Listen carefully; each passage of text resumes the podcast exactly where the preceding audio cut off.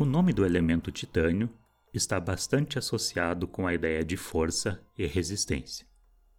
E realmente são propriedades comuns ao titânio metálico. Então, por que não vemos mais carros e ferramentas feitas de titânio? O problema é o preço. Existem alternativas mais baratas, como por exemplo o alumínio ou o aço.